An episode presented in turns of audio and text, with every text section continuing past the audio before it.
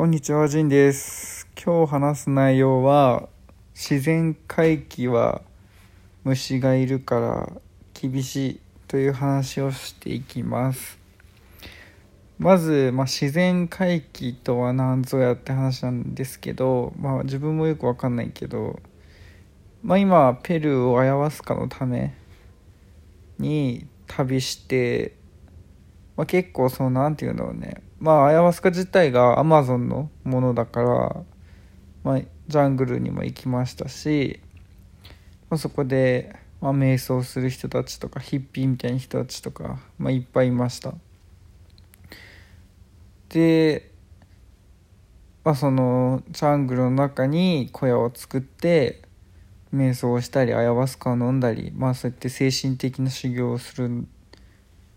人とか場所とか、まあ、シャーマンとかいっぱいいてで、まあ、ヨーロッパとかアメリカとか、まあ、日本もそういう先進国からまあなんて言うんだろうね現代社会に疲れた先進国の人間たちが、まあ、ある種精神的な悟りを開くために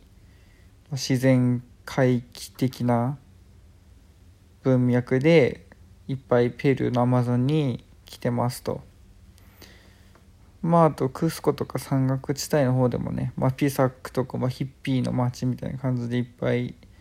いましたねそういう感じの人が。でまあそういうことで、まあ、自然回帰というか、まあ、今日本でもね結構なんだろうね YouTube とか見てても、まあ、山を買ってキャンプをするとか小屋を自分で建ててそこに住むとか田舎の古民家を買ってそこに住むとか、まあ、結構そういう何て言うんだろうね。ちょっと現代の労働社会からちょっと逸脱して自然に戻ろうみたいな。まあもっと前のブームで言えば定年退職した人たちが田舎に住んで農業をするみたいなね、まあ、そういうのも、まあ、とにかく書くにもこうやっぱ人間はどうしてもこうやっぱね自然と共に行きたいって人はやっぱ一定数いるかなと思います。まあ自分もその気持ちはすごくわかるんですけど、まあ、ただ自然界で生きるっていうのはかなりねこういろんなね現代の普通のねまあ都会とか郊外とかで生活してるとこう思わぬまあ困難があるわけですよね。まあ、そのまあいろいろあると思いますいろ田舎ならではの生活とかね人間関係とか、まあ、食べ物とか電気とか、まあ、いろいろあると思うんですけど、まあ、一番自分がちょっときついなと思うのは虫ですね。あの自分8年間自衛官してたんですよ。まあ、陸上自衛隊にいたんであの結構こう野外訓練って、まあ、山演習場で訓練をするっていうのがあってまあね夏とかこ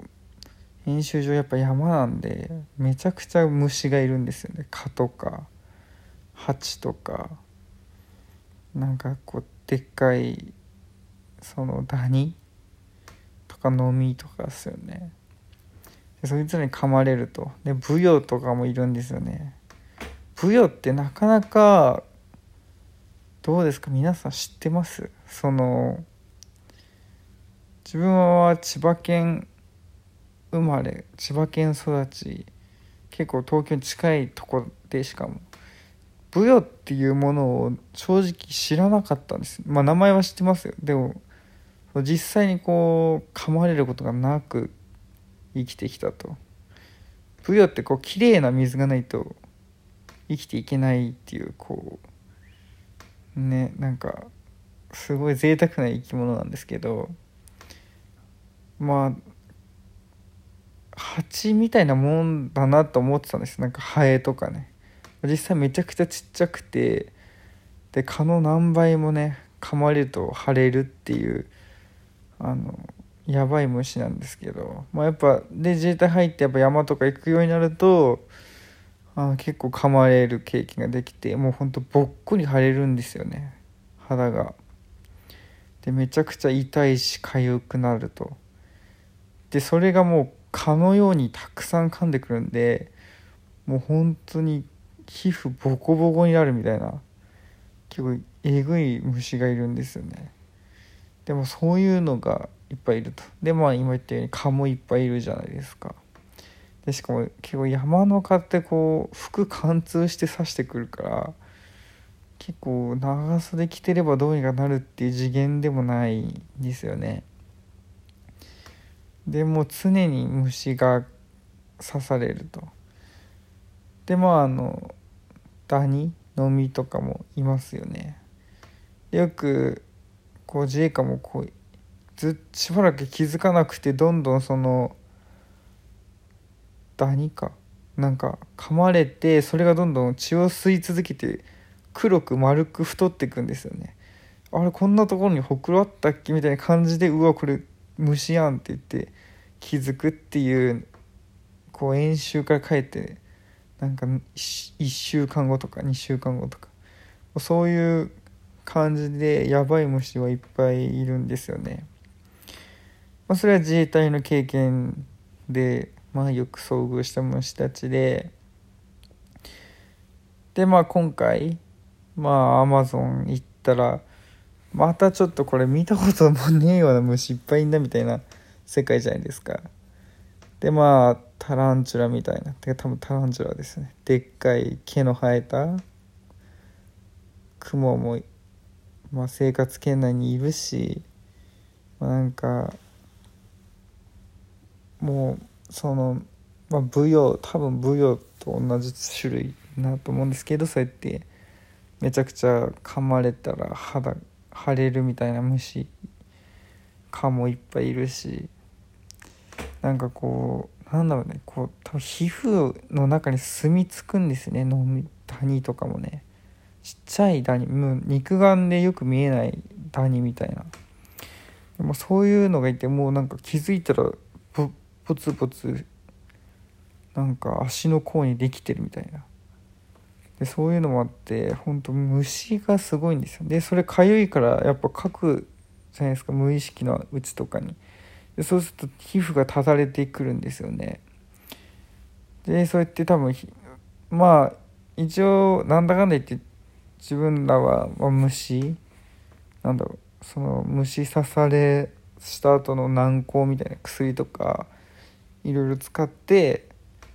まあ、対処していくし、まあ、風呂と風呂はまあこっちないか、まあ、シャワーとか浴びて、まあ、体を清潔にしてるんで、まあ、そこまでひどい皮膚病みたいにならなかったですけどまあそういうのもなかったらだんだんねこう完全にだから自然回帰みたいな感じでジャングルに住むみたいになると結構その皮膚トラブルみたいなのが発生していくと思うんですよね。で実際日本って飲みがめちゃくちゃ明治時代とかまではいっぱいこう家とかに多くてその外国人がこう結構日本に来た時に、まあ、飲みとかがすごいみたいなみんな言ってるんですよね。なんかお日本お日本奥地機構だっけなあのイザベラなんとかさんが書いた明治のイギリス人夫人が、まあ、日本を旅した本とか、まあ、有名な本があるんですけど、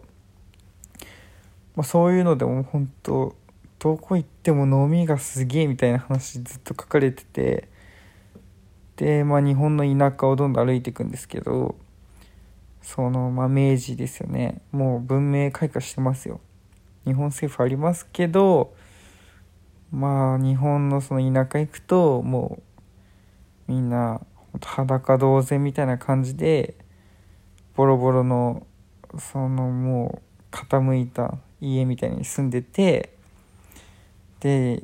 もうなんかひどいとこだと8割ぐらい子供たちはみんもう皮膚がただれてると。要はその飲みとか蚊に刺されすぎてでしかもそれをかくからもう皮膚がボロボロでただれてしまってるみたいな。でまあ家も汚いし水体も洗わないし服も洗濯するっていう文化がないからどんどん悪くなっちゃうみたいな、まあ、日本人はもっと風呂入なんか体洗ったり風換気しないと喚起したり選択しないとまあこの状況は改善しないんじゃないかみたいなことを言ってるんですよね。その本の中でも。まあ、だから結局なんだろうね。こう自然状態じゃないですかある意味その時って。そうすると、まあ、結局こう肌を清潔に保つことすら厳しいというのが現実ですよね。でそうなると結局じゃあどうするかって今の人が自然回帰した時にすべきなのはやっぱ常にこう体を清潔にまあ風呂入ったり洗濯したり、まあ、食べ物健康維持したりね。結構だからどうしたってこう現代文明の力みたいな現代文明の習慣現代文明のものがないと肌一つきれいに保てない健康に保てないというか。だから自然回帰ってやっぱ結構矛盾してるとこがあって文明が完全に素晴らしいわけじゃないとは自分も思いますよ。そういう本もたくさん読みました。その何て言うんだろう。スピリチュアルとかあの自然が一番みたいな本じゃなくて単純にね現代文明の負の側面は絶対あるわけだから。そういう本もたくさん読んでまあいい悪いとこいっぱいあるなって思いつつもで現実にこうね自衛隊にいた時とか演習所過ごした日々あるいはこう今アマゾンとか旅した経験化するといや自然界はマジちょっと厳しいと完全にじゃあ今から文明の習慣ものなくものとか薬とかねそういうなない状態で自然の中に行くっていうのはやっぱ無謀だなとも思うんですよね。ちょっと虫に刺されて毎日その痒さに耐え続けるってやっぱり無理だなっていう。じゃあ現地の人どうしてるんだって話なんですけど、まあ、歴史を見ればだからほとんどの人類は常に皮膚病トラブルに苛まれていたと。その文明以前の人類はね。っていう部分もあると思うんですよね。まあ、だから本当難しい問題ですよね。現代社会が正しくもないけど自然で生きれるほど人間は強くないというかまあそんなこんなで今日の話は終わります。聞いてくれた人ありがとうございます。さようなら。